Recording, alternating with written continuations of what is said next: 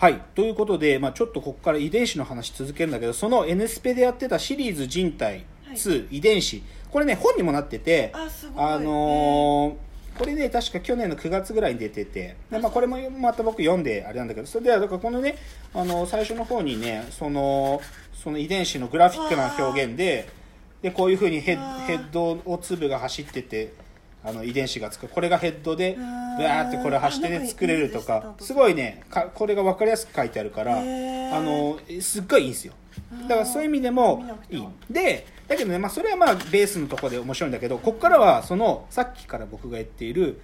遺伝子最新の遺伝子研究が与える福音というのは何かという話しますね、はい。でねこれまあこれはまあみんなご存知かもしれないけど遺伝子っつうの、まあ、DNA っていうのはさ、まあ、言っちゃうと最終的にそのタンパク質どういうタンパク質を作るかっていうふうなことが書いてある部分っていうのがはい。2%しかないんだよ、はいはいそのはいバーッつながってる、まあ、それはまあ専門用語で言うと高度領域とかエクソンとか言ったりする。でだから残りの98%、まあ、このあの番組だとかこの本の中ではその言葉遣いのわけとして遺伝子がそのた最終的にタンパク質だから骨だとかた腕だとかを作るその部分の情報が書いてある部分を遺伝子と呼んで、残りの98%の部分を DNA と呼ぶよあの読みあの言葉遣いで定義してた、まあ、で要はその98%っていうのは一体何が書いてあるの？うん。まあ、実際には書いてあることはそのジェノムゲノムの解析で分かってるんだけど、はい。でもそこは一体何の役に立っているかって分かんなかったわけ、うん。つまり2%と残りの98%のその98%の部分には実際にはタンパク質をどう生成するかって書いてないんで非高度領域って呼ばれてなんていうか何の役にも立たないジャンク DNA って呼ばれてたのよ、うんジャンク。ジャンク DNA でなんだけど最近このジャンク DNA の部分の解析がめっちゃ進んでいて、もうジャンクじゃなくってトレジャー DNA なんだと、うんそうここにこそ実は宝があるんだっていうのが、その最近の研究で分かってきたっていう話なの、だからそのトレジャー DNA っていうのがどうやってだからさっきのチューリングマシーンみたいにその DNA のその線テープをブーッと読んで、どうやってそのトレトレジャー DNA が役割を果たしてるかってことがグラフィックになってるっていうのはすごいわけよ、うん。でじゃあそのジャンク DNA の中にはい。あのねとりわけねすまあそのヒーロー DNA って呼ぶらしいんだけどそれがね何かっていうとはい。なこれねあのねちょっとこの本にもしっかり書いてあるんではい。あのーオックスフォード。はい。オックスフォードにいるねフレンドさんっていう教授がいるんだよね、うん。でまあもともとハーバードだとかマサチューセッツのお医者さんだったんだけど、うん。そのオープンサイエンスっていうのを進めてて、はい。個人の医療データを、まあ、き安全に管理して、うん。その遺伝情報っていうのをたくさんたくさん集めてそれをみんなで解析しようっていうプロジェクトをやってる人がいたの。でその人ね実際テッドの方あのテッドの演説とかもあるんだけど、うん。そこで彼がこういうこと言うの。うん。えっとね私たち研究者は今まで病気の原因となる遺伝子の変異ばかり探していました。でも病気と関連している遺伝子を特定したからといって患者さんを健康にする方法には結びつかないのです、うん。そこで私は根本的に問い直したのです。本当は病気にならない人が病気にならない理由をもっと研究するべきなのではないかと。っていうわけでこれはねもう僕は衝撃を受けた。で実際どういうことを研究するかというとね例えば、えっと、糖尿病になる人がいるでしょう、で何とかして糖尿病の薬を作ろうとさ今まではその糖尿病になった患者さんの遺伝情報とかまで追いかけてなんで糖尿病が発症しちゃうのかってことを必死で考えてたわけよ、けどそうじゃなくて、うんもともと遺伝子つまりあの遺伝子レベルには糖尿病になりやすい体質腎疾患になりやすいっていう遺伝情報が書かれてる人が、うんでもその中で糖尿病が発症しない人もいるわけよ。ああるけど発症そうそうそう。遺伝遺伝情報では糖尿病になりやすい腎疾患のもともと遺伝的なねあのケース持ってるのにその人がなぜならないかってことを考えると実はそういうことを考えるとその人たちが体内でどういう成分を自分だで作り出してるから糖尿病にならないんだとかうんそういうことがもっと分かるってことをこの人が主張してやり始めてるそういう研究を。そうだからこのフレンドさんなんかはまさしくそれで糖尿病のね薬を創薬で作ってやってるわけ。つまりねなんか病気にならない人だよ。いい？うん病気の人の DNA を解析するんじゃなくて病気にならない人の DNA を解析することによってうん。病気の新薬の可能性っていうのが発見できるってことを言ってるわけ。で僕これ相当驚いてつまりさなんていうの？なんか起きてない人がうん。起きてない理由を探ることで可能性があるわけよ。うんだからなぜヒーロー DNA っていうかというとうん。普通に暮らしてる人なんだよ。つまり普通に健康体で生きてる人なんだよ。でもその人がでももともとは例えばじゃあがんになるっていうのがあるのにうん。がんが発症してないとか HIV にかかってもエイズに発症しないとかそういうのがなぜ起きてるかっていうのは普通に生きてる人なんだよ。うん。でもその人たち見ていくとえそんなことが体で起きてるの？とか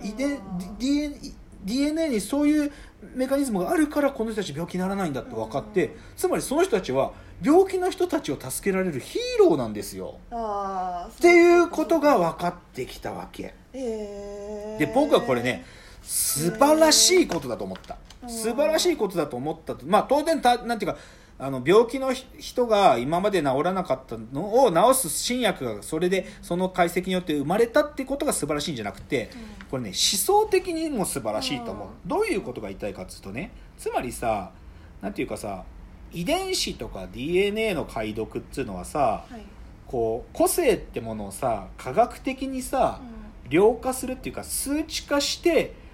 まあ、人間を理解する一つの方法だったわけじゃん、うん。でしかもさある意味では一人のやつの、あのゲノム解析が終わったらその人間が分かるみたいなことまで考えてさ、うん。ゲノムの解読ってのはずっと続いてきたわけじゃん、はいででそういうふうにある意味での人間の個性ってものをさうん。数値的に還元してしまうっていうふうに一見するとまあ、うん。っていうか科学者たちはそう思ってたよ、うん。でもさそうそうじゃねえっていうのはさどっちかというともう少し深い研究やってるやつはそう思ってたけどさでもそれが実際のその遺伝子盲信主義者たちの中でも、うん。そうじゃねえってことが気づかれてきてさ、うん。つまりわずか2%だとかさ解読できしきった DNA でわからない不思議っていうのがあってさ、ででこれってささっきのじゃあここから高架球の話戻すと、おはい。なんていうか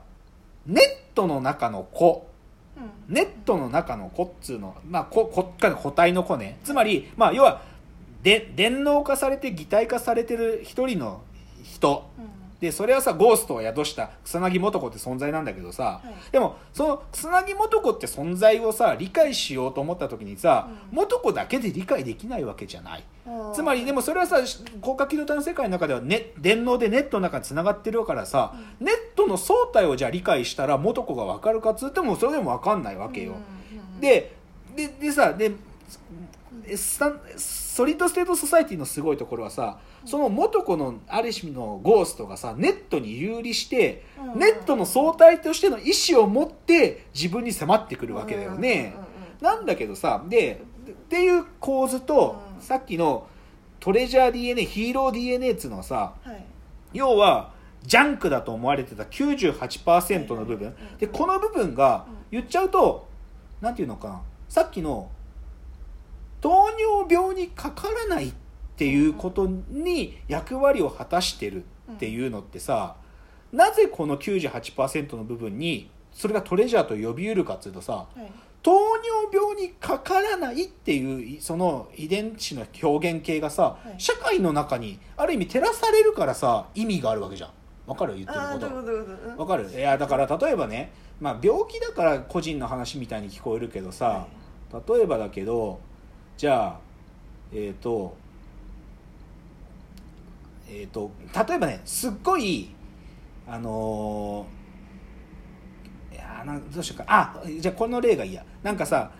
すっげえ酸素の吸収率が高い体質の人がいたとするじゃん、はいはいはい。でさその人たちはさ例えばじゃあそういう民族の人たちはさ潜水して魚を取るっていう狩猟民族として生きてたとするじゃん、はいでさでそれはさ明らかにそのい酸素吸収率が高いから意味があるわけだけどさ、うん。でもそれがなぜじゃあ酸素吸収率が高い体になってるかっていうのは2%の遺伝子情報を読んでも分かんなくて、98%の DNA 情報を読むことで分かるわけじゃん。はい。なんだけどさその酸素の吸収率が高いっていうその行為っていうのはさ言っちゃうと社会のせ生活の中で、そいつが魚のその要は狩猟民族として生きてるから意味があるわけじゃん。つまりななんでその酸素吸収率がいいかっていういいとか価値があるっていうのはさはい社会の側にとって要は糖尿病にならないからいいわけじゃん。ていうか糖尿病っていうのが社会的になんていうかある種の負債ででもその負債を解決するっつうのがその個人の98%の中に眠ってるっつうのがポイントででもその眠ってる部分がいいか悪いかっつうのは社会の側に照らすと初めてその意味を帯びるわけなよ。っていうことが僕はすげえと思ったわけ。つまりなんかそこまで考えるとすげえと思えないですすげえな。そうだからね竹野さんがすごいですよ。だからまとめすごいかまとめて言っちゃうはいと集団の中で普通に暮らす個性がね、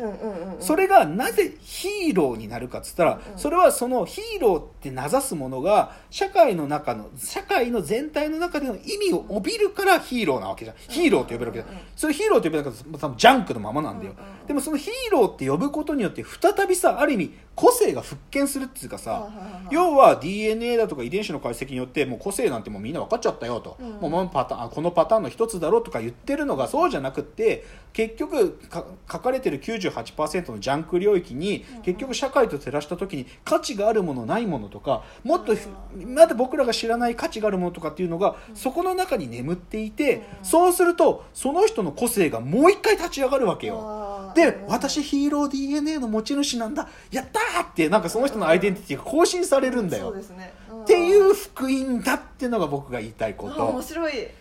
そう。なちょっとこう最後時間ないから高架軌道の話ともう一回整理してエンディングで喋りますね